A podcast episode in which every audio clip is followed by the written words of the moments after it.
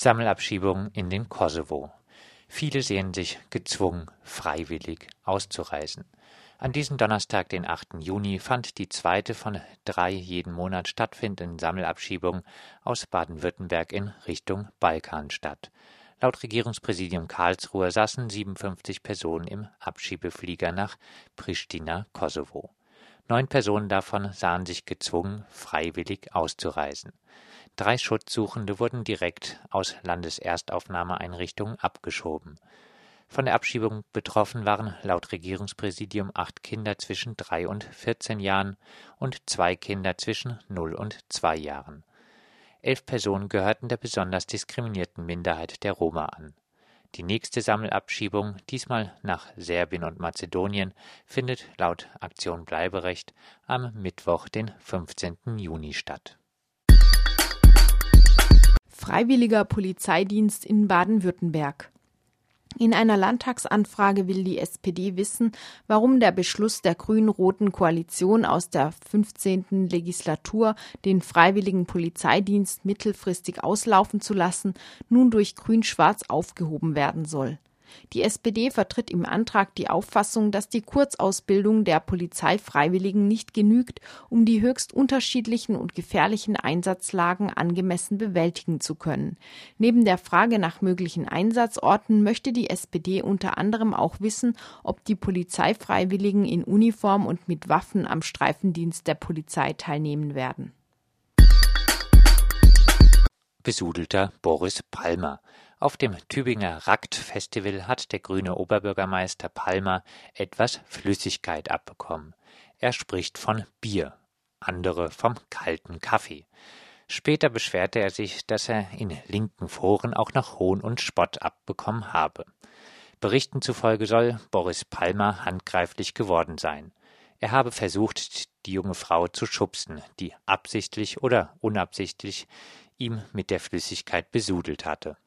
Der grüne Oberbürgermeister Tübingens hat in der Vergangenheit angesichts der steigenden Zahl von Schutzsuchenden dem Ausspruch Wir schaffen das ein Wir schaffen das nicht entgegengesetzt und sich für Flüchtlingsobergrenzen eingesetzt.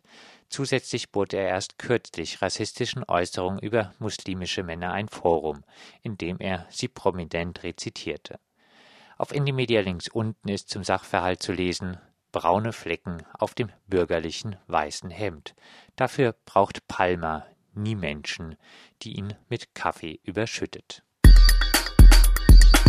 Anwalt und AfD-Funktionär Kloth wieder die Pressefreiheit.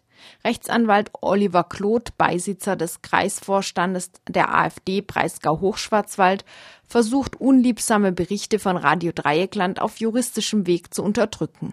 Im Zuge einer Infoveranstaltung der Stadt Freiburg zur Flüchtlingsunterbringung im Stadtteil Landwasser hatte er sich auf seine Anwaltstätigkeit berufend erklärt, kein Asylbewerber sei ein Flüchtling. Auf der öffentlichen Veranstaltung war er als anonymer Redner aufgetreten. RDL hatte seine Rede dokumentiert, die autonomen Demosanis ihn dann namentlich genannt und RDL dieses Outing wiederum aufgerufen. Claude versucht nun nicht nur mit einer Unterlassungserklärung, sondern auch mit einer Strafanzeige wegen angeblicher Verleumdung gegen die unliebsame Presse vorzugehen. Die Verwendung von diskriminierenden Stereotypen gegen Ausländer und Flüchtlinge in Claudes Rede sind durch RDL allerdings gut per Audio dokumentiert, sodass der Einschüchterungsversuch durch ihn fehlschlagen wird. BUND fordert Bündelung der Hochspannungstrassen. Die aktuelle Planung, das Stromübertragungsnetz zu verstärken, die geplante 380 Kilovolt Netzverstärkung bietet laut BUND südlicher Oberrhein die Chance, die Energiewende auch einmal für den Landschaftsschutz zu nutzen.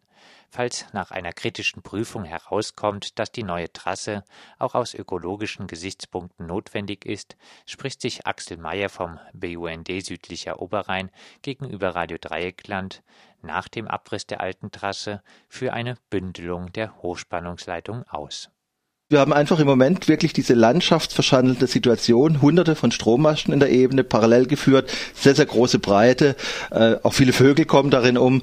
Und jetzt hätten wir die einmalige Chance, äh, wenn, der, wenn die Hauptleitung abgerissen wird und erneuert wird, dass man diese Trassen bündelt. Das würde dem Landschaftsschutz vieles bringen. Die Masten wären zwar höher, aber aus drei Masten würde dann immer nur einer. Wir könnten vielleicht mehr Strommasten äh, wegbekommen, als wir Windräder in Schwarzwald kriegen.